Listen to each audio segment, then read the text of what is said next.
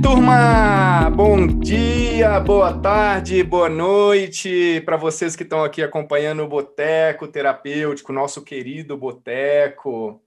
E hoje estou aqui, pessoal, com mais uma presença especial, muito especial, que vai compartilhar muito conhecimento com a gente aqui. E temos também dois botequeiros.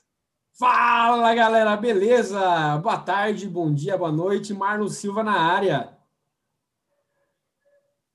E o Ivan tá no e mudo. E aí? Tava no mudo, mano, para começar a vacalhar o negócio todo. Bom, tudo bem, moçada? Ivan Neves aqui, boa noite, boa tarde, bom dia. A gente inverte o bom dia, boa tarde, boa noite, boa noite, boa tarde, bom dia, para ficar divertido. e como sempre, uma boa intro, né, galera? É isso aí. E turma, hoje o episódio vai ser muito bacana. A gente vai falar de uma coisa extremamente complexa, desafio para muitas pessoas, outras conseguem lidar muito bem com esse assunto, que é tomada de decisões. Algo nada trivial. E vamos ter uma pessoa aqui que é convidada e que vai contar de toda a sua jornada, como que isso como que isso impacta o dia a dia, como que isso impacta os resultados de daquilo por onde passa. Mas antes de entrar nisso tudo, a vinheta.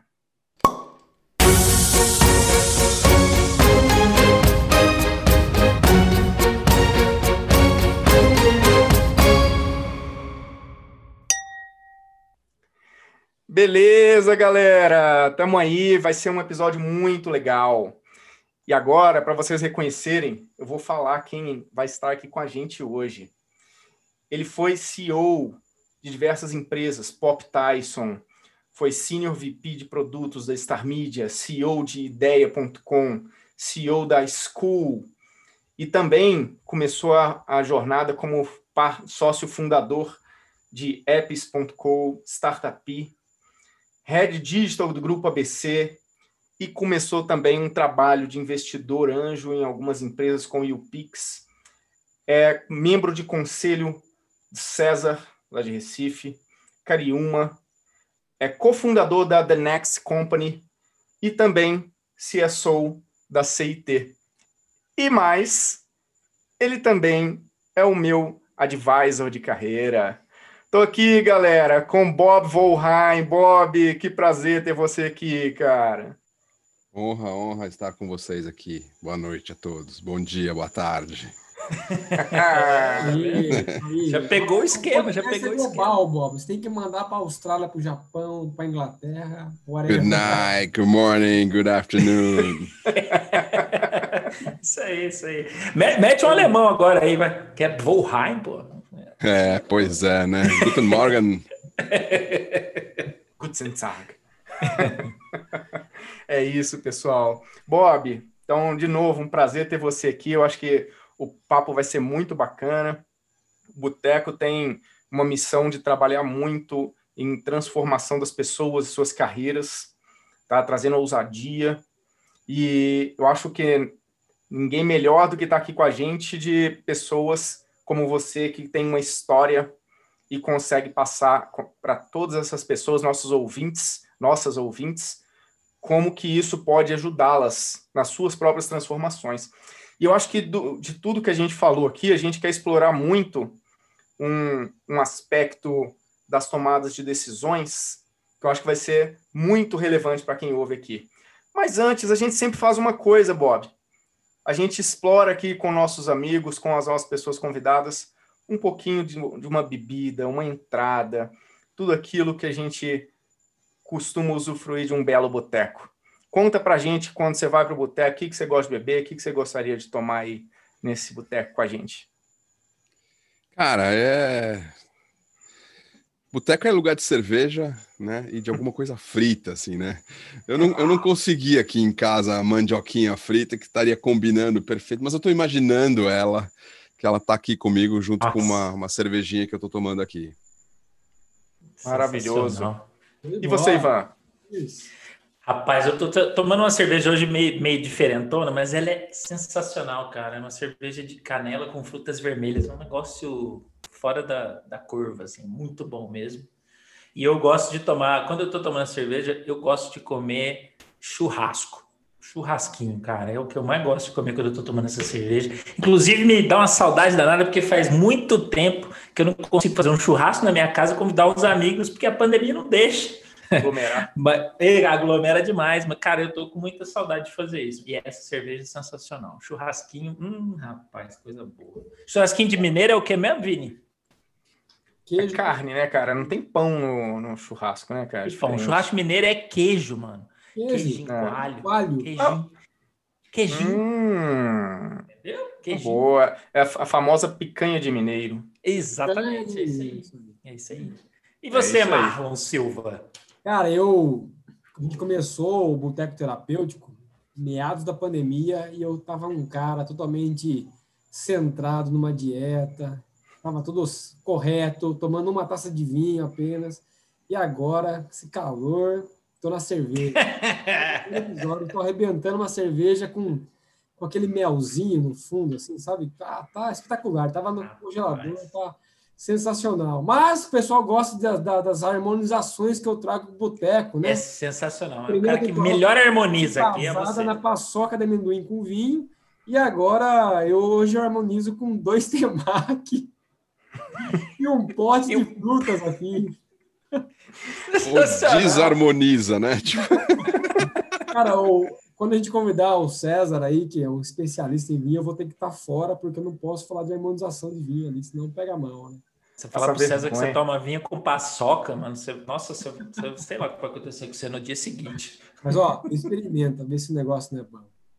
Experimenta. Cara, mas do boteco não dá para esperar muita coisa. Já teve a berinjela, já teve pão Cara, com ovo, hoje, agora é frutas, galera. berinjela, com essa bebida dele que ele falou, canelas, frutas cítricas, laranja, casca de goiaba, o negócio ia dar uma combinação bem bacana, hein, velho? Opa! Ó, já vou falar aqui também, ó. Hoje eu tô to- tomando uma Krug, tá? Ela é uma Pilsen Ó. clara, puro malte.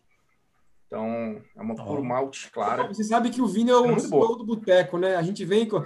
É o CEO do boteco. A gente vinha aqui. O Ivan, ah, tô tomando uma periquita aqui. Eu, ah, tomando aqui um sangue de boi, o vinho, cara. Eu trouxe esse vinho aqui da Califórnia.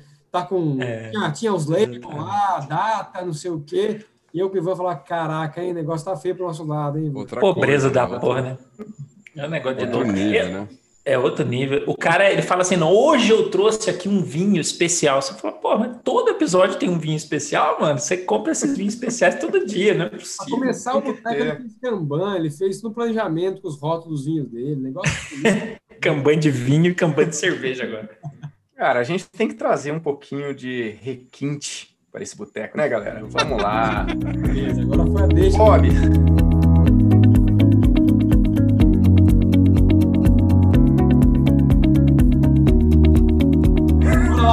vamos para assunto sério Deixa aqui. pro papo sério, é isso. Aí, Vamos para o papo sério, que é isso que a gente faz aqui no Boteco. Tem a descontração, mas é muito conteúdo bacana. Bob, conta pra gente um pouquinho, cara, dessa sua carreira executiva, como que foi essa sua jornada como CEO de grandes marcas, de grandes de empresas, trabalho como conselho, conselheiro, investidor anjo. Conta um pouquinho de tudo isso que compõe essa sua jornada aí pra gente. Tá bom, tá bom. É, Eu acho que talvez a história é longa, né? Eu tenho. Sou vivido para gente para eu ser elegante comigo mesmo aqui, mas, é, mas é, eu acho que tem algumas coisas que talvez sejam relevantes comentar nesse momento. É que ah, acho que teve um, teve um momento onde eu ainda na faculdade, estuda- estudando administração de empresas na GV, eu fui fazer um estágio na Ford. E aí, como estagiário, não era nem trainee, não existia essa coisa de trainee ainda, era estagiário mesmo. E Raiz. Estagiário raiz. E aí, depois de umas três semanas, eu estava extremamente entediado de ficar tirando xerox, levando coisa para lá e coisa para cá. E aí, um dia eu procurei meu chefe, que era um americano, ah, imigrante e tal, expatriado, e falei, cara, acho que. Primeiro, até falei, tinha, tinha começado na, na Ford com um outro estagiário no mesmo dia, um estudante de engenharia da USP, e E aí, da Poli, e aí eu falei para ele: olha, eu tô cansado, eu vou pedir, vou falar com o chefe, vou pedir a conta. Eu assim, não, não aguento ficar vindo aqui, passar a tarde inteira aqui, estudava de manhã na faculdade. E fui falar com o chefe e ele falou: porra, você tá querendo ir embora? O que, que você tá infeliz? O que, que acontece, né? Eu falei, cara, não faço nada. Tipo, me dá qualquer coisa útil para fazer. Aí ele olhou, americano nada. bem é, americano maluco, ele olhou e falou: tá bom, nós vamos, era Ford de tratores, nós vamos implementar os tratores 4x4 esse ano, vamos botar em linha de produção isso. Era o maior projeto da casa. Quer tocar?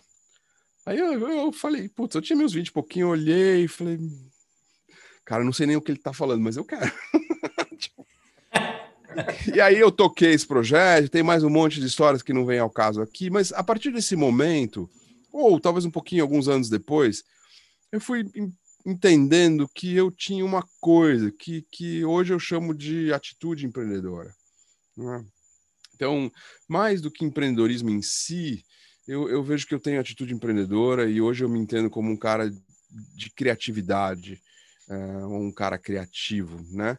É, e aí, a partir do, desse momento, a minha carreira vem permeando vários momentos, é, alguns momentos de empreendedorismo, onde eu estava voando solo, tocando meus próprios negócios, outros momentos onde eu estava executivo, como eu estou hoje, outros momentos onde eu estava híbrido, que na verdade é mais como eu estou hoje, eu tô, faço uma coisa no paralelo ainda, que são os meus investimentos em startups, uh, e até momentos onde eu estava unicamente como, como executivo. E o que eu acho que é importante disso, menos os detalhes, etc. Enfim, tem, tem muita coisa na internet, é fácil de achar, mas é, eu acho que o, o, importante, a provocação importante aqui é, é de não ter, não ficar preocupado em ter essa carreira mono, mono caminho, certo? Já há alguns anos que eu consigo e consigo com as devidas autorizações fazer coisas diferentes ao mesmo tempo, o que para mim tem sido absolutamente incrível. Obviamente que elas não são, não competem entre si, seria absolutamente impossível, elas têm naturezas muito diferentes, logicamente. E obviamente que eu regulo a minha, minha dedicação de tempo, mas então eu sou um cara que misturou a vida de executivo com a vida de empreendedor e com a vida de investidor, que são olhares totalmente diferentes e que eu consigo fazer é, hoje ter um pouquinho de mim como empreendedor, um pouquinho de mim como investidor e um pouquinho de mim como executivo. Ou seja, eu consigo ligar e desligar essas chavinhas. E isso, para mim, tem sido extremamente rico, positivo.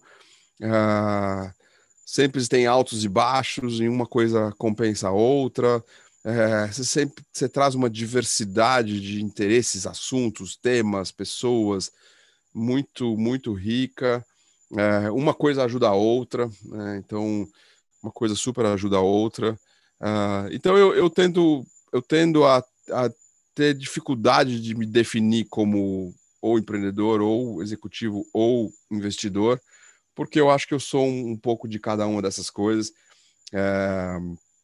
E talvez a coisa que eu menos seja, sendo muito franco, é CEO. É, eu descobri alguns anos atrás que essa parada é uma parada que não é feita para mim.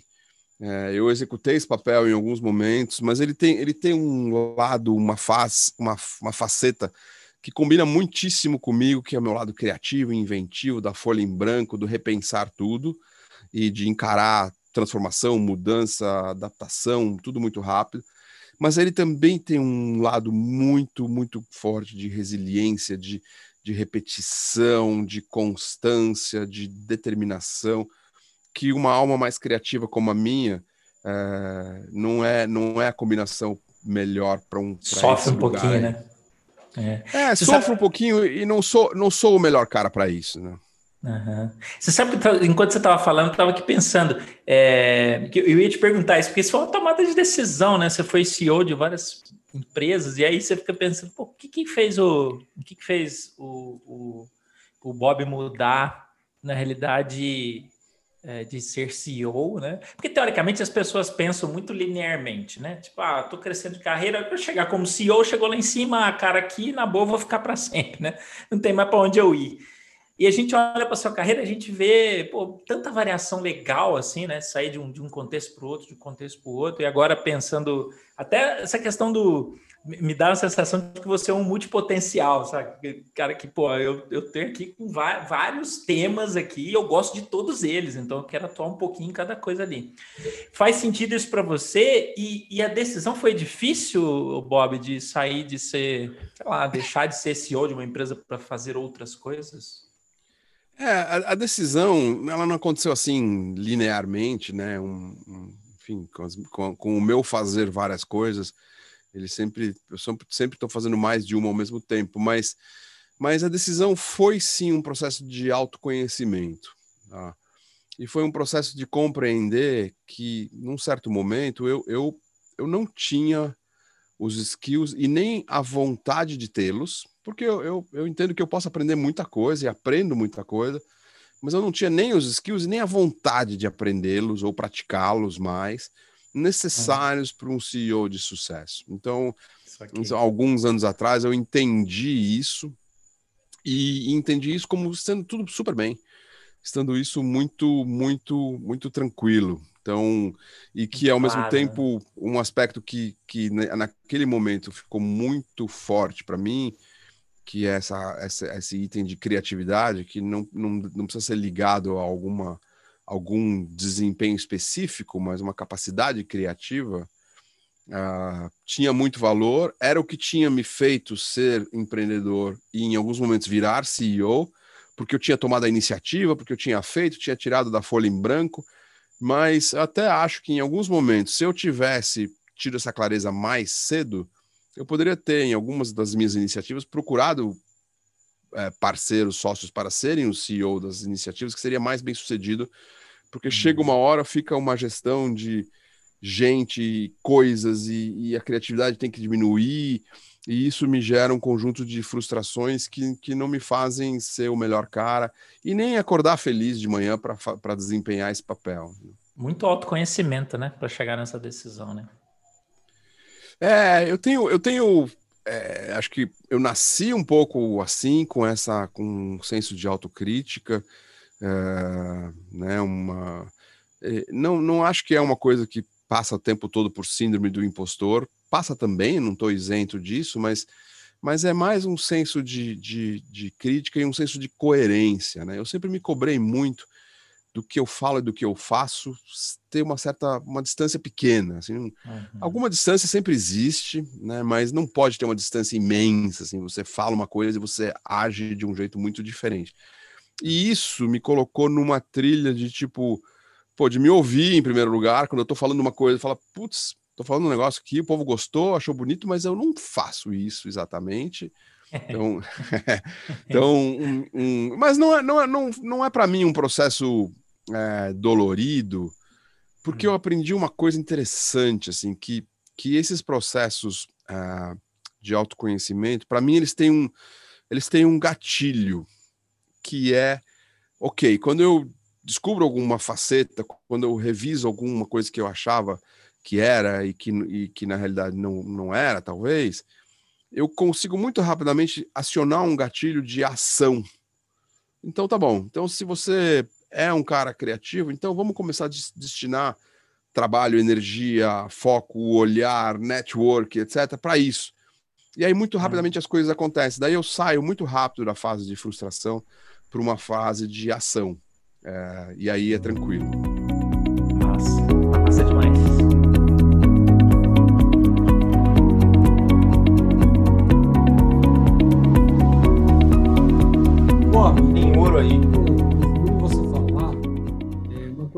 Desperta, né?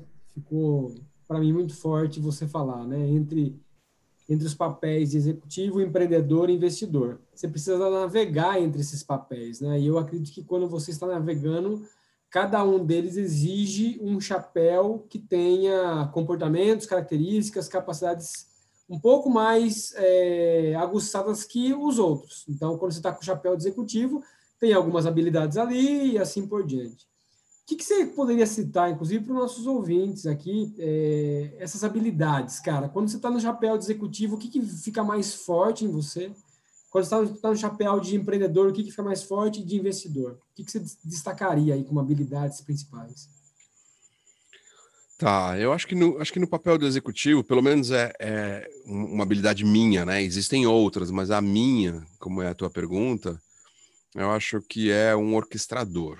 Né? Eu, eu me percebi nas minhas fases executivas, eu tive três delas, né? Star Media, Grupo ABC e agora na CIT, que eu consigo e tenho a capacidade de orquestrar pessoas. Né? E isso num lugar executivo é muito, muito importante. Né? Então, é, e é essa característica que eu, que eu coloco e fico atento para que ela funcione bem, né? com, com a criatividade, com a capacidade de fazer, enfim, as outras coisas todas.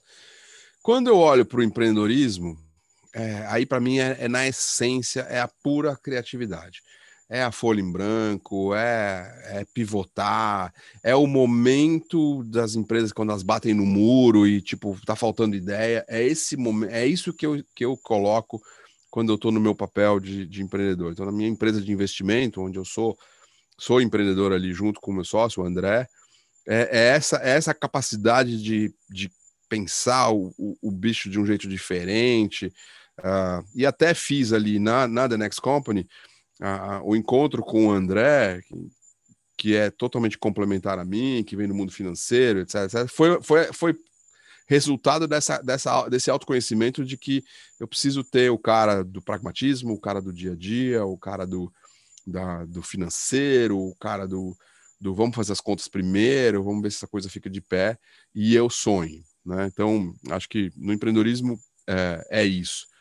E no investidor, é bem interessante essa pergunta, nunca ninguém tinha me feito, mas essa pergunta é muito interessante, porque eu acho que é, é ali onde eu vou mesclando a minha mochila e eu consigo usar a minha mochila é, conforme o que o cara precisa. Então, tem sido assim extremamente prazeroso de, de, de investir e de aconselhar. A gente investe em, em, em coisas mais ou menos no começo, não, não, não, não necessariamente PowerPoint, mas mas é, andando na fase inicial, um, um, jeitão de um investimento mais anjo. E tem muito batida no muro, tem muito pivotada, mas também tem muito processos de começar a escalar, tem processos de gerir pessoas. E é muito interessante que ali, a minha experiência, os empreendedores que, ou as empreendedoras que conseguem, eles bebem de uma mochila assim absolutamente incrível, sem nenhuma modéstia aqui, mas é, porque não necessariamente tudo que eles bebem da minha experiência eu consigo efetivamente aplicar, mas muitas delas eu, eu, eu vivi, né? Então eu, eu, eu consigo, eu aconselho alguns dos CEOs das nossas empresas a serem puta bons CEOs, que não é igual como eu sou. eu não tô botando meu ego ali, eu tô, eu tô dizendo pro cara, cara, ele tem que ser tipo o César, tipo o Guga Valente, tipo, não tipo o Bob. Não é uma sabe? mentoria, né, Bob, ali nesse caso, né? Você tá complementando... Não é um momento o quê? não é uma mentoria, né? literalmente, por ditar alguma coisa baseada nas, somente na sua experiência, mas talvez na experiência de outros que agregaram a você, né? É, essa, essa coisa da mentoria, ela ficou muito batida, né? Eu tenho muito uhum. problema com relação a, a, esse negócio de mentoria, porque é, fica uma cagaria de regras, né? Tipo, muitas vezes, tipo, puta, o cara é experiente, sabe, faz, faça isso, faça aquilo, tal. Então, muito cuidado com isso. Nesse, no meu caso, e talvez por, essa, por esse jeitão de autocrítica que eu sempre tive, é, nesses processos de aconselhamento, mentoria, seja o nome que a gente quiser dar, eu, eu, eu, eu, eu dou muitas vezes a minha observação, poucas vezes a minha, exatamente a minha, quer dizer, a minha observação é a minha vivência, mas, mas não é tipo, ó, eu fiz assim, então faça assim, certo? Tipo, porra, eu, tô, eu vejo lá, trabalho com o César, pô, o cara CEO é pá, pá, pá, é isso, aquilo, tal, tal eu vejo isso, eu entendo isso, consigo transmitir para alguém, certo? Isso não tem muito a ver com o meu ego, mas tem a ver com a minha experiência, óbvio, certo? É a capacidade de, e até a capacidade de, de, de ler pessoas, situações e contextos, que é um negócio que eu aprendi muito, né?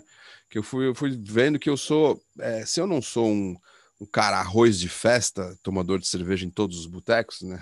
Como esse boteco aqui, tipo, ao mesmo tempo Aqui eu é o melhor sou... boteco. Aqui é o melhor boteco. Enfim, eu não sou o botequeiro típico, assim, sabe? Tipo, mais que, que vira a noite bebendo cerveja, mas, mas eu sou um connector. eu tenho uma capacidade de conectar com pessoas e criar confianças, e ela criar confianças em mim muito, muito rápido. E eu tenho uma capacidade de ler as pessoas muito rápido. E também esse, essa, essa multiplicidade de papéis me permitiu é, ler as pessoas e ficar de boa, sabe? Assim, porque eu não preciso ter um papel, não preciso ser perfeito numa coisa. Eu tenho um monte de coisas que eu faço, algumas dão mais certo, é. outras dão menos. Então eu fico mais relax. E as pessoas também não precisam ser perfeitas, né? Porque eu tô entendendo que se você consegue fazer isso com você mesmo, você também faz isso com os outros, né? Tipo assim, tá bom, esse cara aí tem essa, tem essa parte aqui que não é tão legal, mas tem essa parte aqui que é muito massa e a gente dá para usar trabalhando junto, com a coletividade, com plugar no coletivo, tudo isso aí, sair daqui com uma solução super interessante, mesmo eu entendendo que tal pessoa não tem tanta habilidade com isso ou com aquilo, né?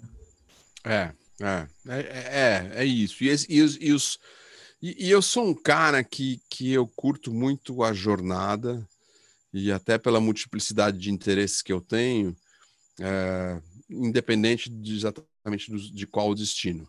Né? Então, é, em algum tempo da minha vida, era quase assim: foda-se o destino. Sabe? A jornada é o que interessa. Alguns anos para cá, eu tenho entendido que isso era um pouco exagerado que, tipo, isso poderia me botar numa jornada meio errante, assim, sabe, errática, uhum. errante e errática, assim, sabe, tipo, sem, sem nenhum objetivo.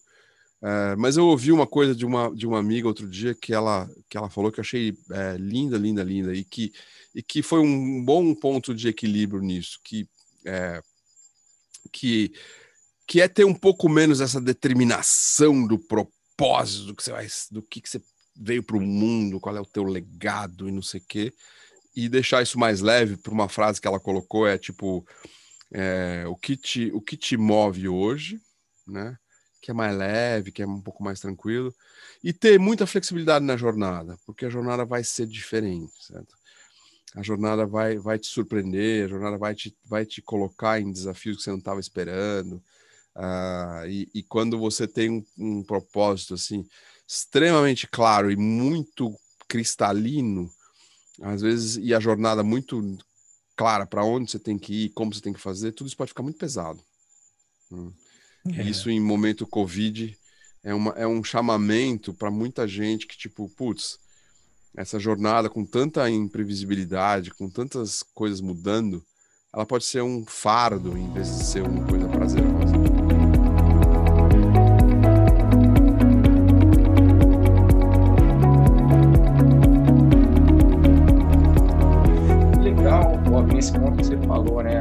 Importância de conhecer o, o que te move, né?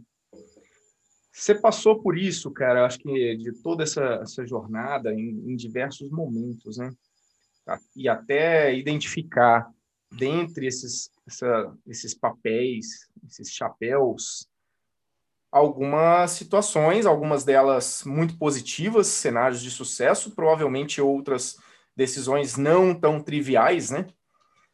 Você percebe, cara, em algum momento que essas decisões elas foram difíceis ou dolorosas de tomar, mas que você teve que tomar?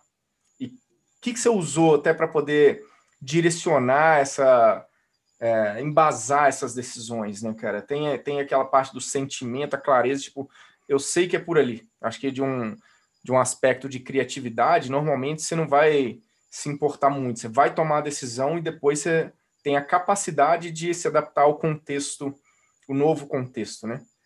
Como que você vê, cara? Como é que foi essa parte na sua, na sua jornada, na sua trajetória? É, pois é. Eu acho que esse é um assunto longo, complexo, né? Eu acho que eu posso dividir um pouquinho a minha trajetória, a minha experiência, é, mas eu me entendo como um cara muito mais das intuições, dos sentimentos, né? É, em algum momento isso era uma coisa, desculpa, mais ligada ao impulso, sabe, do, do, do fazer rápido, fazer já. É, mas nos últimos, nos últimos tempos é bem menos em relação a isso e muito mais a, a realmente o, o, que o que eu sinto e o que, o que eu tenho feito acho que são, são dois exercícios que eu altamente recomendo. Tá? Um deles é conversas pessoais em voz alta consigo próprio nos momentos das decisões. No meu caso, é, para fazer isso, a melhor coisa é, é, dirigir, pegar o carro sozinho, pegar uma estrada. É, e normalmente eu vou falando em voz alta comigo mesmo na estrada, aí ninguém está vendo, ninguém está ouvindo. Acho que se alguém passa do lado, acho que eu estou cantando, então tá tudo certo. e, e ouvir a sua própria voz e colocar seus próprios problemas para fora, e, tipo, sabe, falas do tipo, Bob, tipo, você tá triste com essa coisa por quê? Sabe? E, ou você tá feliz, tá pilhado com esse assunto por quê? Que, que, que te driva tanto essa coisa? E o cérebro é uma maquininha muito inteligente, ele, ele, ele, ele é bom no, no, de nos enganar muitas vezes, mas quando você se expressa com a voz, voz alta para você mesmo, você tende a ter respostas muito muito reveladoras. E um exercício de maturidade, sim, nos últimos tempos, é botar uma boa pitada de data driven nessa parada toda, tá? Mas sem exagerar, né? Eu acho que é, é uma coisa importante. Eu estava vivendo uma experiência essa semana num, num dos nossos assuntos ali de CIT. É, que eu vim acompanhando um conjunto de reuniões e eu falei, isso vai dar azul. E lá atrás, há três, quatro semanas. E a minha tendência seria, há uns anos atrás, há três, quatro semanas, já falar, pô, vai dar azul, já sei, é isso, vai ser azul, pá, pá, pá, pá. Atualmente, eu falo, pô, eu consigo curtir muito mais a jornada, eu consigo colocar muito mais pragmatismo nessa jornada, colocar muito mais data-driven, né, informações data-driven nessa jornada. Eu continuo sendo um cara que vai questionar alguns momentos dessas informações, e nesse, nesse episódio foi interessante que teve um momento que, que não pareceu que era azul, porque houve um exagero e as pessoas começaram a ser extremamente críticos, não sei o que, não sei o que. E aí eu, foi o momento que eu falei: olha, gente, eu, eu acho que é azul, hein? Acho que vocês estão forçando a barra aí, não esqueçam disso, daquilo, daquilo outro. E, enfim, essa semana deu azul. Então, é, o que eu quero dizer com isso? É, eu quero dizer com isso, acho que são duas coisas. Eu li um livro, há uns dois anos atrás, que se chama General Theory of Love Teoria Geral do Afeto. Seria, seria em português. Ele não existe em português. É um livro antigo, caiu na minha mão por, por acaso é, de três psicólogos americanos e que eles estudam que é, um monte de coisas, mas então é uma pesquisa científica, enfim, dentro das limitações de pesquisa científica com seres humanos que são bichos complexos, mas mas não é não é não é achismo, autoajuda, é, é pesquisa. E eles dizem ali que no fundo no fundo o ser humano nós todos somos muito mais sentimentos, não impulsos e não emoções, sentimentos do que razão. E depois a gente explica e constrói um racional e etc, etc, para explicar o nosso sentimento em relação às coisas. E as nossas decisões estão muito, muito mais, são muito, muito mais tomadas pelo nosso sentimento, não emoção e não impulso. É importante frisar que são coisas diferentes. Separar bem uma coisa da outra. É, separar bem uma coisa da outra. Mas os nossos sentimentos, e, e quanto mais a pessoa consegue ter esse processo de, de autoconversa ou autoconhecimento consigo próprio, no sentido de dizer o que, que você está sentindo em relação a isso? Sabe, pô, tô sentindo medo. Medo do quê? Putz, medo de ser trapaceado. Trapaceado por quê? Sabe, quando você, você, E aí você vai percebendo que depois de quatro, cinco perguntas, a pessoa vai falar, pô, aquilo que eu chamava de uma intuição, na verdade eu, eu esclareço de uma maneira super racional. E muitas vezes, e aí os grandes, a gente pode até fazer um link aí com os grandes CEOs, como César, que eu tenho a honra de trabalhar junto agora, é o cara que consegue unir essas duas coisas de uma maneira maravilhosa. Ele vai acessar uma planilha, uma, um, um, um slide, um, um deck, e pai, papai. E, e sentimento dele junto, né? Não, e ele vai pegar o sentimento dele e vai falar, cara, deixa eu ver se esse sentimento bate, e aí ele comprova o sentimento e, e, e vai para frente, certo? Então, é. É, eu, eu acho que é, é, é, muito isso. Eu não sou ninja nisso, eu sou mais do lado.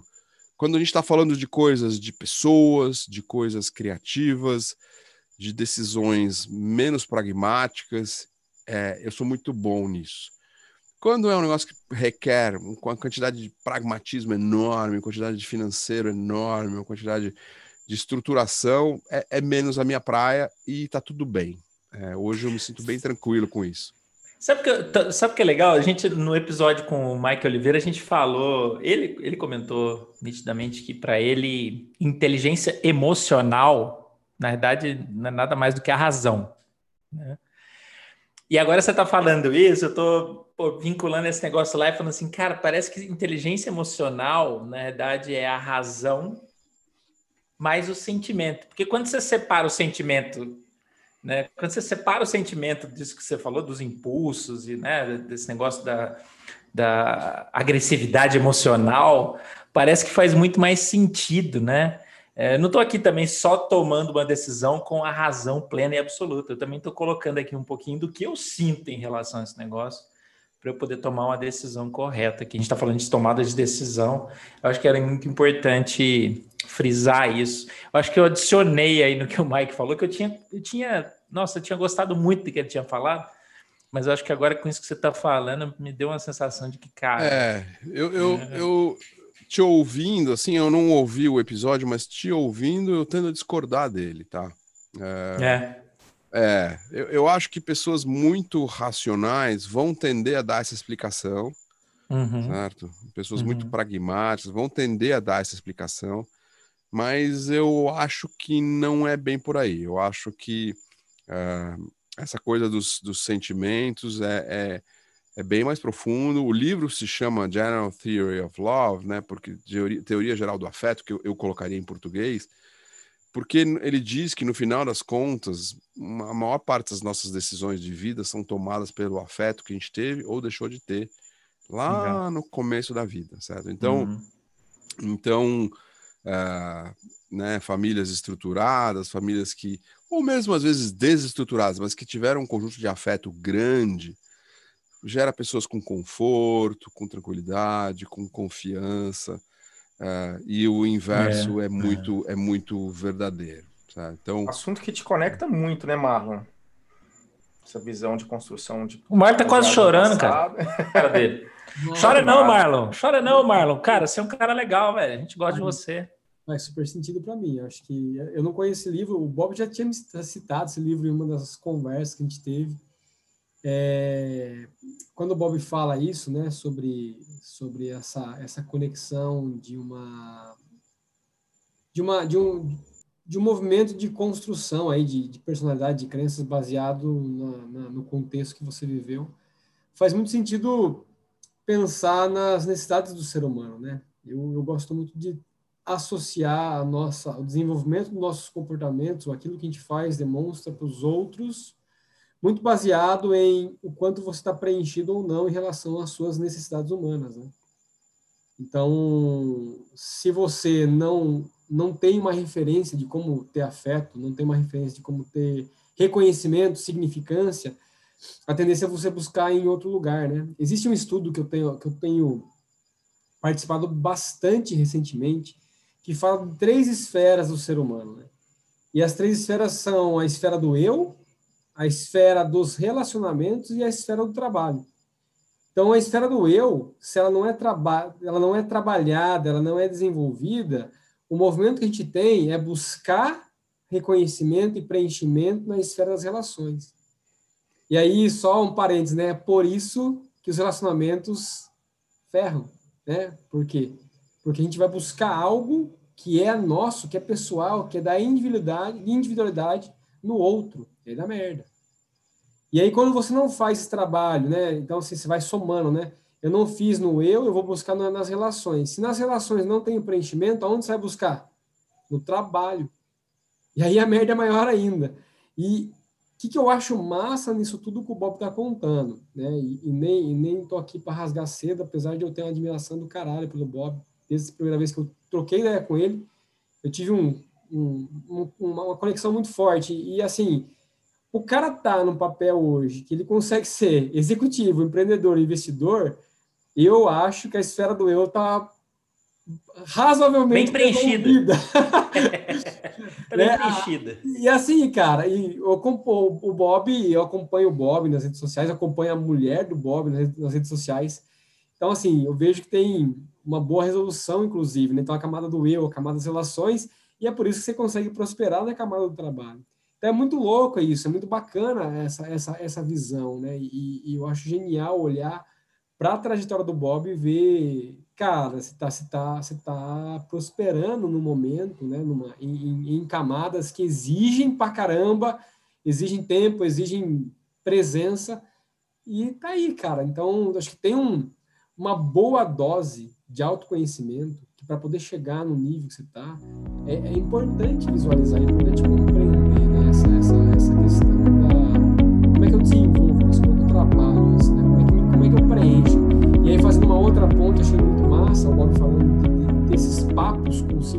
Eu imagino o Bob dirigindo a, a Kombi dele e tendo esses papos com ele mesmo. e, e, cara, esse, essa, essa reflexão de você falar para fora nada mais é que o exercício do eu, né? Ele está ele tá exercitando a esfera do eu para poder subir os níveis, né? Então, animal. Né? Acho que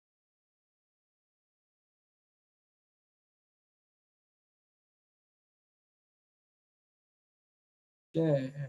E aí, Bob, vem uma, vem uma curiosidade para você, meu caro. Diga. Quanto que, que você acha válido, eu acho que você acha válido, mas como é que é para você um cara que hoje ele é executivo de multinacional e tem todos os outros papéis envolvidos, em investir em autoconhecimento. Isso é uma realidade para alguém no seu patamar ou não, cara? É uma coisa que, assim, é por osmose. A gente aprende porque tem que aprender. Ou não, existe um tempo dedicado a isso, cara? Cara, eu acho que a resposta é: deveria sim existir um tempo dedicado a isso. Essa é, essa é a, é a visão que eu tenho. Só que tem um problema nessa parada. Tem muito picareta no meio do caminho. E aí. É, e método de ganhar dinheiro fácil, e blá blá blá, e abraça a árvore, e, e coisas que são É. Marlon, falei pra você parar de dar esse treinamento que você manda a galera abraçar a árvore, tá vendo, né? Agora chega disso aí, né, mano? Eu estudo que fala que abraçar a árvore faz bem, depois eu mando O cara, não, o cara tá mandando os caras abraçar aquela cegonha lá da Califórnia, mano, que é gigante, ele precisa de um monte de gente para abraçar. É, dá muito trabalho. Para com isso aí, Marlon, já falei pra você. Eu, é, pois é, eu acho que eh, talvez até abraçar a árvore literalmente seja um bacana, né? O problema é o simbolicamente, né? É, Enfim, mas. É, é, o simbólico é o pior. O, o, o, literalmente, pô, eu tô aqui no meio da natureza, tô na Ilha Bela, você deve estar tá ouvindo o grilozinho aí, tá? Né? É, outro dia o povo é falou que... esse grilo, cara, porque ele tá aí desde o comecinho, muito legal. Ele fica aqui, ele vem aqui, e me disseram outro dia nas reuniões de de, de calls e zooms e etc, que, tipo, dá uma paz, assim, tipo, né? Então Deixa esse podcast, aí, no final das contas, ele tem, ele tem um barulhinho ali no fundinho do grilo. É quase Mas voltando aqui para... aplicativo Calm, né? Falar com o Bob é... É, exato, parece. Mas nesse caso é real. e... Mas só para fechar, então. Então, eu acho que uh, a resposta é, é super sim, Marlon, mas eu acho que faltam coisas, ofertas que, que, que ou que às vezes super sérias, mas pendem para um lado excessivamente pessoal. E aí vamos embora para o Himalaia, e vamos embora para o Amazonas e tipo, aí o cara fala, pô, mas putz, espera aí, tipo, não, não era bem isso que eu estava precisando. É, ou passa por uma coisa de uma, uma, uma coisa de uma mistura de picaretagem com aproveitamento, sabe? De aproveita a fragilidade do, do cara ali e vamos tirar algum dinheiro dele com coisas que até são legais. Não acho que todo mundo é picareta, mas eu acho que elas, elas têm uma, uma um efeito muito limitado, uma preocupação muito mais consigo próprio, das pessoas de faturar e tirar seu dinheiro e serem relevantes, etc., do que. É, né, a gente percebe que esses. esses eu, eu tenho um senso crítico fortíssimo comigo e com as pessoas, né? E quando eu vejo alguém falando de autoconhecimento e, e, e, na quarta ou quinta fala eu percebo que ele não se autoconhece, é, ou sim, se super se autoconhece, mas vestiu um papel ali do, do vendedor, do método X, não sei o que, não sei o que, é, se ele assumiu isso, ele perdeu um pouco da noção da importância do autoconhecimento, certo? Não que não possa ser vendido, não que não possa ter metro, pode, claro, mas, mas tem uma responsa, né, cara? Tipo, é um, é um negócio, é um negócio que você tá entrando nas pessoas, é um negócio, porra, cara, tipo, não, não, não dá para você ser um negócio tipo, hey ho, vamos aí, vai dar certo, é só vamos junto, a gente canta junto, a gente vai, vai todo mundo vai dar certo. Não, porra, não dá para simplificar a vida assim, porque você não tá mexendo com com com carreira, você está mexendo com pessoas, você está mexendo com as vidas das pessoas, você está criando um, um, um, bando de gente uh, que acreditou naquilo. Eu me lembro uma vez, eu, eu, tinha um cara atrás de mim, ele estava escrevendo um livro sobre empreendedorismo, e queria porque queria, porque queria me entrevistar, e eu não tive um feeling, sei lá, eu não, não sei se eu deveria. E eu fiz, comecei a fazer perguntas, mas por quê? Por quê? Por quê? Aí eu, ele toda vez falava: Não, eu preciso te explicar, não dá para mandar no zap, não dá para falar, não dá para escrever, eu preciso te explicar. Aí tu insistiu tanto que um dia eu falei: Tá bom, liga aí. Aí o cara ligou e ele tava puto da vida, porque ele tinha feito um curso desses de coach, ajuda, não sei o que, não sei o que, e deu tudo errado. E aí eu falei: Fulano, tipo, amigo. E aí ele queria fazer um livro para detonar essas coisas. Eu falei: Eu tô fora tô fora, não tô nesse, não tô nesse livro, porque, tipo, primeiro que é uma experiência pessoal, e segundo, que você não sabia? Quando você falou lá, meu, você comprou o um negócio que o cara falava em six digits e não sei o quê, em três meses você vira o jogo, em um ano você vira milionário. Você, você não sabia? O cara começou, foi, foi, foi ficando puto comigo. Não, é, pois é. E, bom, eu acho que eu preciso ir aqui, estão né? me ligando, a gente conversa mais depois. Desligou e foi embora. Mas, tipo. nunca mais vi. nunca, mais, nunca mais vi, nunca mais. E, e, o livro, obviamente, nunca saiu, certo? Tipo. É, porque o livro era um processo de autoconhecimento que ele precisava fazer, pô. Por que ele comprou esse troço que ele sabia que era um negócio fake para se iludir? Depois tava, queria reclamar, fazer um livro e queria que eu escrevesse sobre as pessoas lá, tipo, você não quer contar suas experiências como você é contra? Foi meu, tipo, tá louco? Tipo, não tem nada a ver Mas, com tipo, isso. Tipo, eu nem né? sei se eu sou contra, porra. Você quer que eu escreva? Olha que interessante, tá falando, né, Bob? E muito interessante isso, né? Porque a pessoa teve que tomar a decisão. Agora, depois Ele, que você toma cara, isso, é. exatamente. Ele é. teve que tomar a decisão de ir para o curso. Ele teve é. que tomar a decisão de como que ele ia usufruir daquilo. Ele deveria tomar a decisão de, ok, eu não acredito mais nisso. Agora, ele não tomou nenhuma das decisões, né? Nenhuma das decisões. Nenhuma então das acaba que você vê que a própria tomada de decisão é um processo que exige coragem.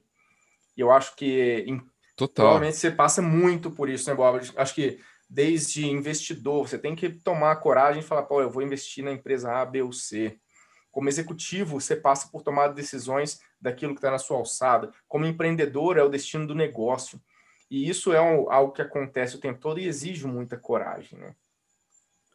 Pois é, cara, essa pergunta é muito interessante, mas isso nunca foi uma coisa que me pegou, sabe? Assim, nunca. Isso talvez tenha, tenha vindo comigo e talvez esteja dentro de mim, é, talvez possa em algum momento ser chamado de irresponsabilidade. tipo, talvez, talvez era totalmente irresponsável. É, mas ao mesmo tempo, eu acho que é, eu sempre fui um cara que, que buscou essa coerência nas coisas que, que falo, que faço e que realizo, né? E aí, isso dá muita isso dá muita integridade, assim, sabe? Tipo, né, tipo, então quando eu tenho uma decisão, é, ela tá tão, ela é tão, ela tá tão dentro de mim, assim, que tipo dá muito pouco medo, assim, sabe? Eu preciso muito Chega pouco pensar, doses. Né? É, porque na verdade ela tá muito sentida, ela tá muito digerida, ela tá muito amadurecida dentro de mim. E ela não é, putz, e, e ela, putz, vou falar de mim, mas é isso. Ela é, ela é íntegra, ela não vai foder ninguém ela não é um negócio de puta, vou explorar o mundo, vou. Eu, eu não, nem consigo ser esse cara. Então, então aí é tranquilo é, tomar essa coragem. Agora, obviamente, quando a gente fala de algumas coisas que a gente falou no começo, fala assim, pô, papel de CEO, de líder, quando você está liderando uma galera e tipo, e você é o cara responsável, etc. é uma outra parada que eu senti que ali era um lugar que essa coragem não, não era minha e, e que eu nem devia é. ficar exercitando tanto, porque ali ficava muito pesado para mim. Sabe? Aí, aí, aí, nesse sentido eu concordo.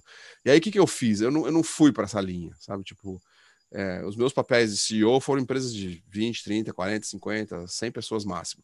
Eu não fui para um negócio de 3 mil pessoas, sabe? Assim, que a, minha, a vida de 3 mil pessoas depende de mim. É, eu, não, eu não sou esse cara. É, eu, eu até ia fazer essa pergunta para você, cara, porque quando, quando o César veio aqui, essa pergunta vai vir para ele. César, se prepara aí. Mas assim, cara, como é que você dorme de noite com 3 mil famílias plugadas ali, de certa forma, uma empresa que você criou junto com mais duas pessoas? E eu, e, e eu, na minha cabeça, pô, eu já tive, tentei ser um empreendedor. Não, não fui um empreendedor de tanto sucesso assim, mas pô, eu tive lá meus 12 funcionários, sabe? E aí você fica olhando para o negócio e fala, cara, são 12 pessoas, cara, eu tenho que pagar o salário delas, e, e, não é um salário gigantesco. Se eu, e se eu furar? Como é que é isso? Aí eu acho que a coragem, é muito legal isso que você falou, né? Porque a coragem depende muito do contexto e do quão preparado você se sente para aquilo também, né? Porque não é um negócio assim, ah, eu tenho coragem para fazer qualquer coisa. Não, peraí, peraí. Coragem é dentro daquilo que eu gosto, daquilo que eu tenho um sentimento legal, né? Não é, não é coragem para tudo na vida também, né? E eu diria que provavelmente, vamos depois ouvir a resposta do César, mas talvez ele não venha no lugar de coragem. Ele falou: eu, eu tô fazendo o que eu tenho que fazer. Tá talvez esteja na linha do que você falou, né? Cara, pra é, outras é normal coisas. É. para mim. É, tipo, é normal para mim, não é um não é, um não é um fardo, né? Não é um fardo. Acredito que sim, mas um normal diferente do, do dele. Exato, exato. Para coisas diferentes. E eu acho que eu acho que essa é a essa é a, é a, a acho que é bem é, eu sinto que é bem esse ponto, que é essa percepção. Uh, e tá tudo certo. O que tá errado é quando você tá num lugar que não é o teu aí que, aí que o bicho aperta. O bicho é. né? Então, aí que você não se sente na, na pele, aí que vai dar medo, aí que vai dar essa falta de coragem eventual. E pode é... dar merda, né? Se você insistir demais. É, merda dá, mesmo quando você tá no seu lugar. a vida, a vida, a vida tem isso, né? Eu digo de empreendedores, falo assim, pô, se o empreendedor só deu certo. Tipo, ou ele é muito jovem, ou ele é muito iludido, ou ele tá mentindo. Né? Tipo, né? Então, é, e, e a própria história da CIT mostra que teve vários momentos de tipo. É, não é de dar errado, mas é tipo de questionar um monte de coisas, de ter que rever, de ter que repensar, de ter que se reinventar, etc, etc. Então, é, né, quem não tem isso, é, normalmente ou acabou de começar, ou é muito jovem, ou tá mentindo, né? Tipo, então, então é, porque as coisas dão errado. Né? empreender, elas dão muito errado. É, ser executivo, elas também dão muito errado, porque o que foi ser executivo, eu, eu vivi numa família, o meu pai foi executivo de uma mesma companhia durante 50 anos, sei lá, 40 e poucos anos, a, a mesma companhia. E então outra geração, outra época, outro, outro tudo, onde tudo isso era normal, né? Mas então eu vivi um, um em casa, um, e, e, num certo momento que eu já era adulto, estava na faculdade, ele deu uma batida de muro na, na, na vida executiva dele. É, foi, foi, foi uma das primeiras vezes que, que a gente teve um assunto sério de verdade na mesa de jantar. Assim, eu devia ter uns 16, 17, por aí, uh, que ele resolveu contar alguma coisa que acontecia na vida profissional dele. Ele não contava, eu não sabia de nada. Eu sabia o que ele fazia, porque eu ia lá de vez em quando, trabalhava numa fábrica de vidro, e eu ia lá nos fins de semana com ele ver como se fazia vidro. Era muito divertido, mas fora isso eu não tinha a menor noção. E aí ele relata esse momento de que eu chamo de batida na cabeça, que, que enfim, ele tinha um cargo importante, de repente tinha um novo presidente que queria botar um amigo dele nesse cargo aí. E meu pai já estava, sei lá, 35 anos nessa mesma companhia. É, em outra época, em outro momento, em outro contexto, comando controle puro, enfim, tudo, totalmente outro momento da, da, da vida executiva do mundo. É, e ele traz esse assunto e ele consegue trazer, e eu me lembro de, de eu sendo o cara do tipo. É, cara, mas tem um, tem, um, tem um caminho B? E aí tinha uma empresa bem menorzinha, uma subsidiária dessa empresa, que fazia matéria-prima para fazer vidro, é, que estava tava sem um líder lá. E aí meu pai, de um diretorzão babambam, vira o diretor-geral de uma outra coisa, mas, mas desse tamanho, né? Então, dentro do mesmo grupo e etc, etc. E aquilo foi uma, uma, uma vivência que me chamou a atenção muito, de, de ajudá-lo nesse momento, e no fim deu super certo, ele curtiu mais uns bons anos ali, foi, foi, foi divertido para ele na, no, na carreira, é, multiplicou essa empresinha aí por 10, sei lá, uma coisa assim. É, mas isso me, isso me mostrou que, tipo, cara, você tem que estar tá num lugar que combina com você, e quando você está num lugar que não combina com você, você tem que fazer alguma coisa para para mudar, sabe? Não fica sofrendo. Foi essa lição que veio dali. Então, minha vida eu, eu mudo bastante. Quando eu sinto que eu, eu cuido muito para que isso não seja uma coisa impulsiva, né? Porque acho que o risco dessa coisa do General Theory of Love é de você transformar sentimento em impulso, né? Tipo, eu tive um uhum. impulso, puf, já fiz. Não, não, não. É, são sentimentos. Você tem que conversar com sentimentos. Você tem que entender, digerir. Você tem que, às vezes, até conversar um pouquinho para entender quais são os sentimentos. Às vezes você não tem, você não sabe exatamente o que você está sentindo, sabe? Se, se é tristeza, se é medo, se é angústia, se é, sei lá. Às vezes você não sabe, você está sentindo uma coisa e se, se, você agir por impulso, não é isso que eu estou dizendo e não é isso que os, os, os autores do livro dizem mas sim respeitar o que você está sentindo, entender claramente, e aí sim transformar isso em ação, em mudança, né? Que, que, que eu acho que ah, talvez tenha, tenha me ajudado ao longo da minha vida, e aí vocês falaram de tipo da, da admiração, e, enfim, fico, fico lisonjeado com tudo isso, mas também tenho os meus problemas, também tenho os meus desafios, também tenho, né, tipo, coisas, coisas diferentes que foram pintando ao longo da minha vida também bati nos meus muros, como acho que todo mundo, sabe? Tipo, de novo, vale, vale para mim o que eu falei para os outros. Se eu não tivesse batido, ou estaria mentindo, ou seria muito jovem, ou, ou estaria iludido, né? Então, é, e, e, e, sofro com essas coisas, enfim, é, tenho os meus momentos de, de reflexão, de, de angústia, de profundidade, e eu gosto, eu acho super importante, sempre quando eu tenho uma ocasião pública que nem essa, é, ter esse momento que até é um pouco um momento que às, vezes as pessoas se constrangem um pouquinho. Pô, mas o cara faz um monte de coisa, bem sucedido, blá, blá. tá falando que não é? Não, tô falando que eu sou, mas tipo, eu, eu não gosto de deixar de lembrar para as pessoas que. Não sou só isso, é, né? Não sou só isso, tenho os meus momentos como todo mundo tem, certo? Tipo, porque se, se achar que não tem, cara, de novo, putz, eu não acredito. Tem pessoas que vendem esse, esse papo de que não tem, mas é, na minha opinião, é só falta de sinceridade, certo? Então, é, e eu acho que como uma pessoa que algumas pessoas admiram e seguem, etc., eu também tenho um papel em alguns momentos, como esse tipo de conversa, em, em, em abrir um pouco o outro lado, dizer, cara, é foda às vezes, cara. É, é foda. É, é foda. Tem momentos que você, meu, dá branco e, tipo. É, sabe, outro dia vieram uns, uns amigos me falaram, tipo, nossa, Bob, nós queríamos vir aqui conversar com você porque é, há oito anos atrás você fez um papo com a gente num café, a gente não ouviu nada e deu tudo errado.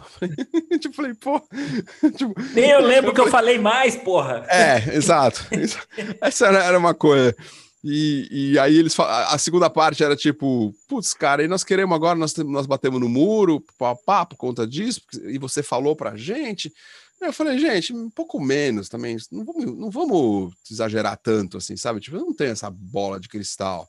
Vocês estão juntando um, um, algumas falas minhas do passado, mas que ela, tava, ela também tinha as outras. Essa faz muito sentido agora, certo? Mas e as outras coisas que eu falei, certo? Não que eu não tenha falado, eu, eu falei, mas mas eu não fui assim, tipo, saiam disso, vai dar. Não foi isso, certo? Eu falei, pô, vocês têm certeza? Será que não vale a pena o caminho B, o caminho A, caminho C, caminho D? Foi um, foi um, um conjunto de debates que eu tive com, essas, com, essas, com esses amigos há muitos anos atrás, mas eles lembram agora daquele, daquela parte que eu disse que isso ia dar errado. E eu também é, disse que. É porque conectou no que deu errado, né? Conectou no que deu errado. Né?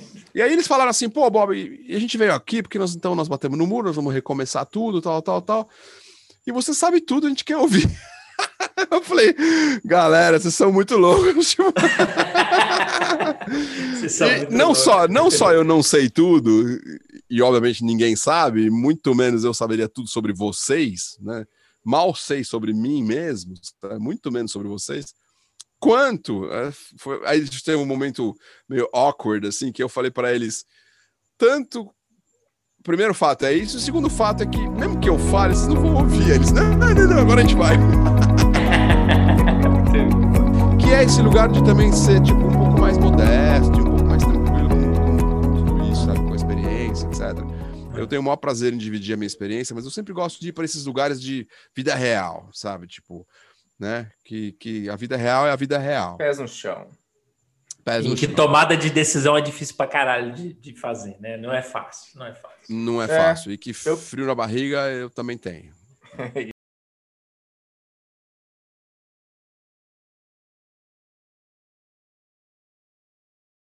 Isso mesmo.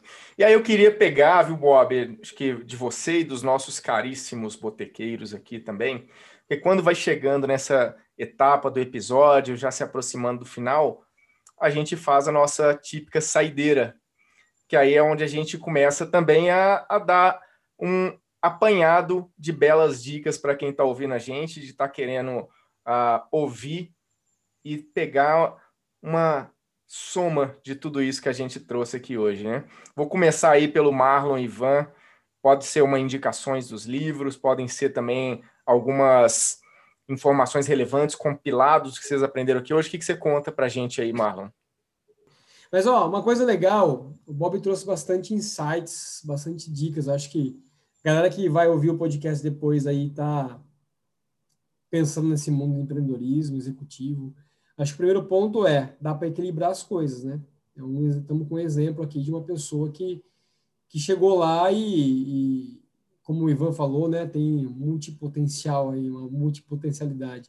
Deu para equilibrar as coisas, né? Depois a gente pode até explorar com o Bob como é que ele equilibrou as coisas, dá, dá um episódio só disso, né? Equilíbrio das, das, desses, desses, desses labels, dessas, dessas identidades. Mas ó, uma coisa bacana, o Bob me chamou a atenção essa, essa, ao momento que a gente estava falando do autoconhecimento, e o Bob falou da responsabilidade. Né? Eu acho que, principalmente no papel de executivo, você tem um papel forte de como líder, né? Você lidera pessoas, você tem um. O Bob usou a palavra aqui, orquestrador de pessoas. Eu achei bem bacana, eu gosto dessa palavra.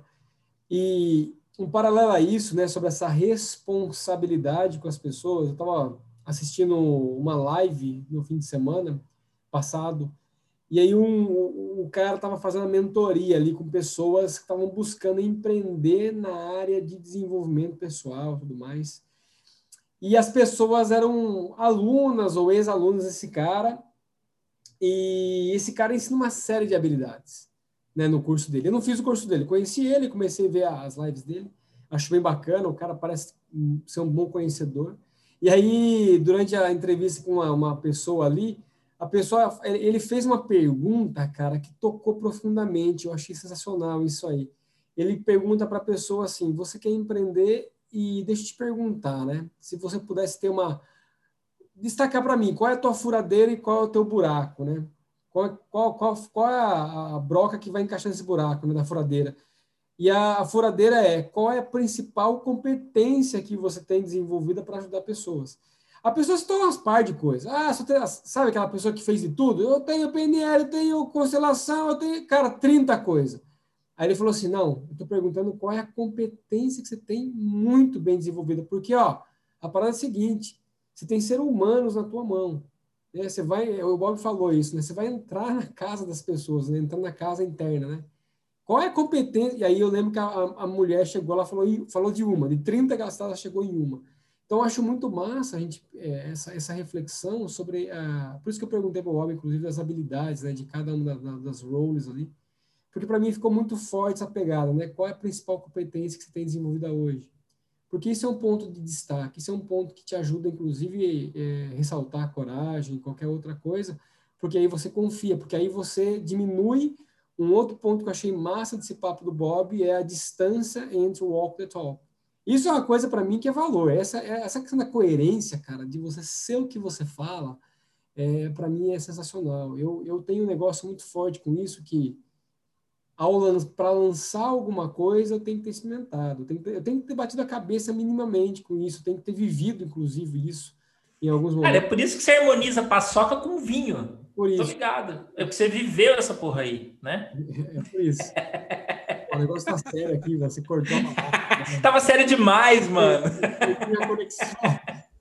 Para fechar, para fechar, né? Acho que esses dois, dois pontos bem importantes que ficou para mim desse papo com o Bob foi esse lance distância entre o que você fala e o que você faz. Isso é massa, deixando claro que sempre vai ter um gapzinho, mas pô, quanto mais você trabalhar para encurtar isso, isso aí fica poderoso. Né?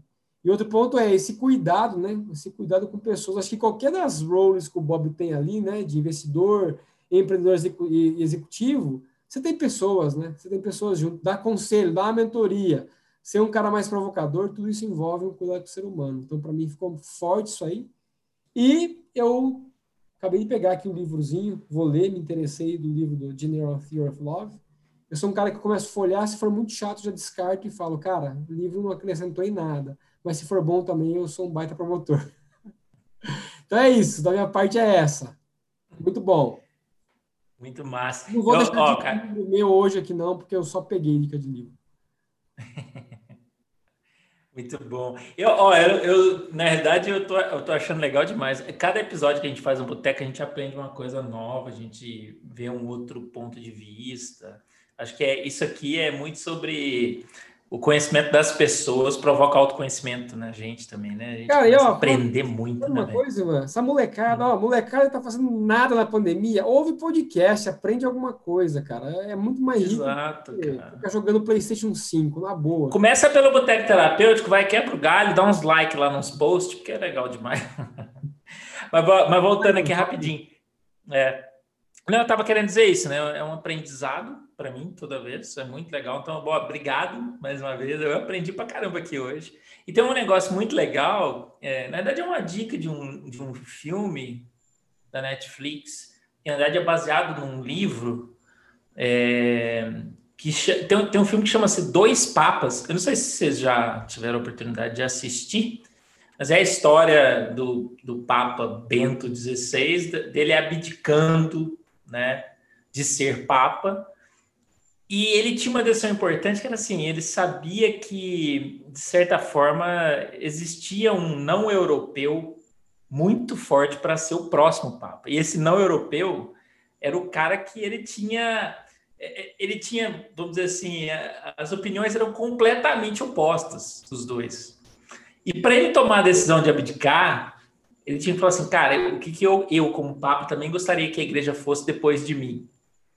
Então percebe a, a, dificuldade do cara em tomar essa decisão, porque ele sabia que o mais indicado, muito provavelmente, seguiria outra, outro rumo completamente diferente do dele, e ele estaria ali vivo para acompanhar, né? Porque os outros papas morreram todos e foram substituídos, mas ele não, ele estava renunciando.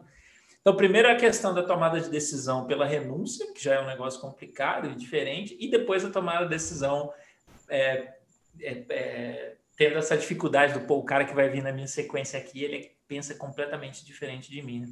Eu achei o, o, o, livro bem legal, mas o, o, filme já é bem, bem bacana também. Tem discussões muito interessantes entre os dois, né? Entre o Papa e o Cardeal, o novo Cardeal, que se tornaria Papa depois.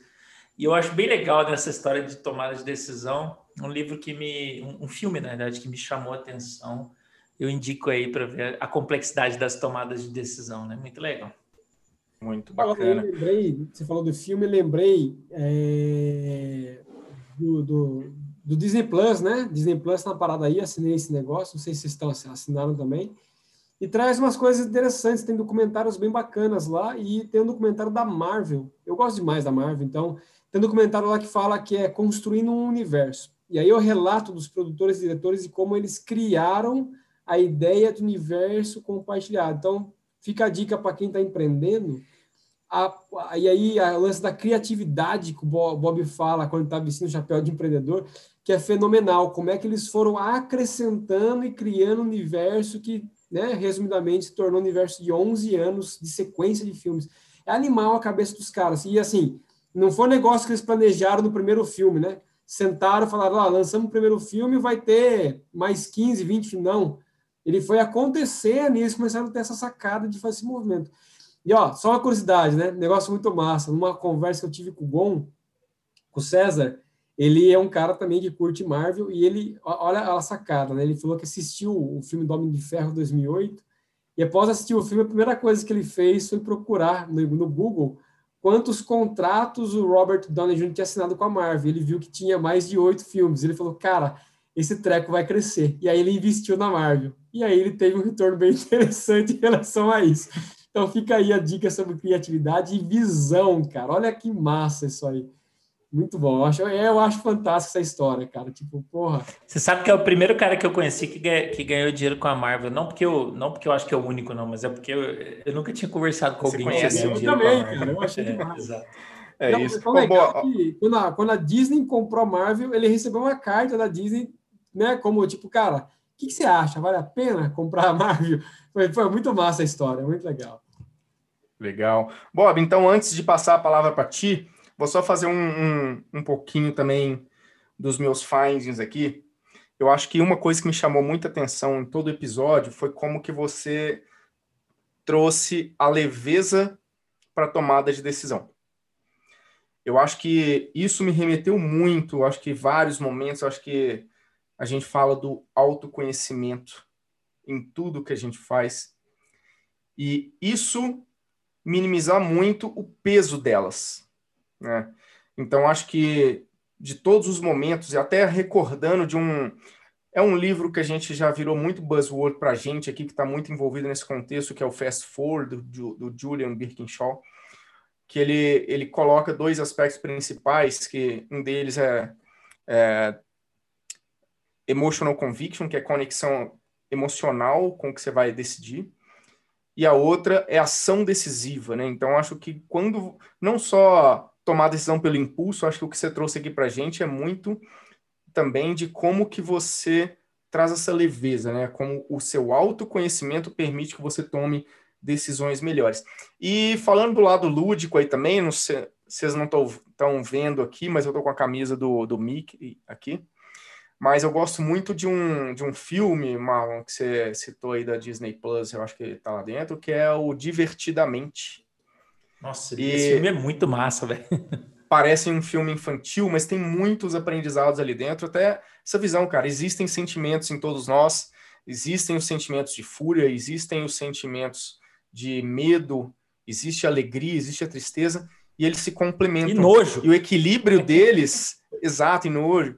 E o equilíbrio deles é o que nos ajuda a tomar essas melhores decisões. Então, acho que recomendo muito também. Conta pra gente, Bob, alguns findings para você, pra gente aqui, para os nossos ouvintes. É, acho que vocês fizeram um, um, resumo bacana. Eu acho que talvez eu estava anotando aqui no meu no meu iPad a, esse, esse, resumo de vocês e talvez valha uma provocação para esse momento é, que o mundo está vivendo, que é um momento de sentimentos exacerbados em, em todos os sentidos, né?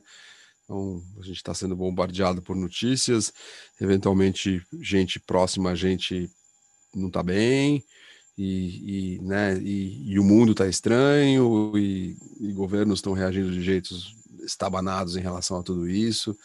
Então, eu acho que é, eu acho que essa nossa conversa é uma conversa muito interessante, ela, ela transita por, por provocações que me parecem é, bastante, bastante legais, não porque eu, eu fiz, mas as de vocês também, e, e do jeito que vocês amarraram, acho que tem, tem muita coisa para aprendizado, mas tem uma coisa talvez mais concreta, um convite do tipo para as pessoas que estão ouvindo ou entenderem um pouco essa coisa dos sentimentos e falar, putz, isso vale para agora, isso vale muito para agora. Então, sabe, tipo, e é um momento de tipo, it's okay vai passar, calma, tô nervoso, faz parte. Eu tô tenso, faz parte. Então, é, não é porque alguns capítulos da vida estão bem que não significa que alguém esteja isento do que está acontecendo lá fora, né? Então, é, eu acho que é um momento de pegar um pouquinho dessa nossa reflexão de liderança, de trabalho profissional, mas também trazer um pouquinho para o momento de vida que mistura trabalho, vida, vida de pai, de mãe, de filho, de irmão, de tudo misturado agora, vida sozinho, de quem está sozinho, se cuidando sozinho, sem poder sair, etc. Então, acho que é um momento que vale a pena também ouvir. É, se a pessoa chegou até aqui, ela ouviu tudo, né?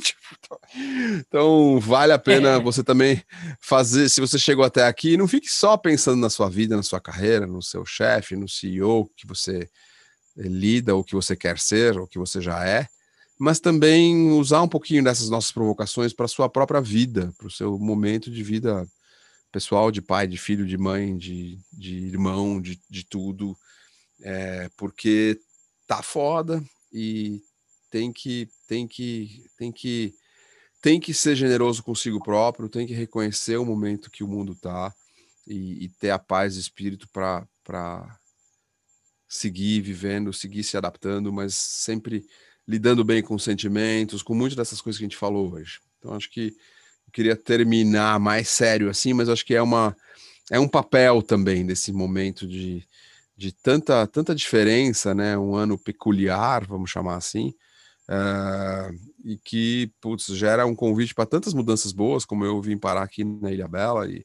estou feliz, mas é impossível achar que isso não tem tensões, não tem dúvidas, não tem negociações com a família, não tem questionamentos se eu fiz a coisa certa, se eu não fiz a coisa certa.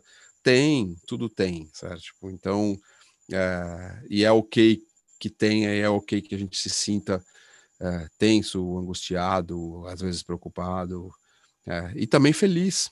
Né?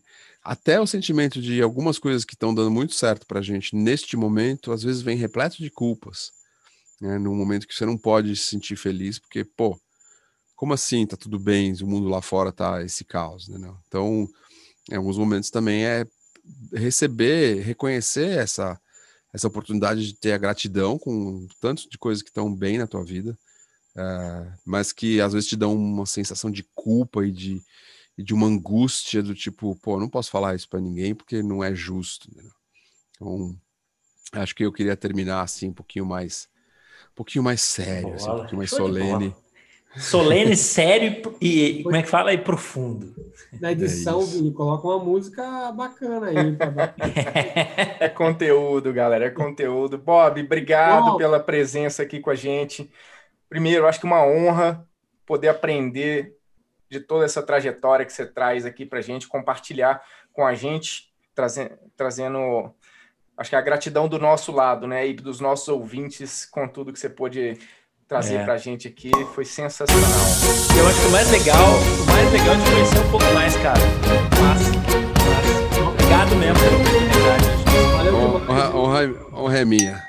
E o convidado paga a conta, galera. Obrigado, Aê, gente. Se ele não Boa sabia, noite. a gente só fala no final, sacanagem. tá tudo Valeu, virtual, né, tipo? É, isso aí. É isso Valeu, aí. Valeu, Valeu, gente. Um abraço. Até o próximo Abração, episódio. Tchau, tchau.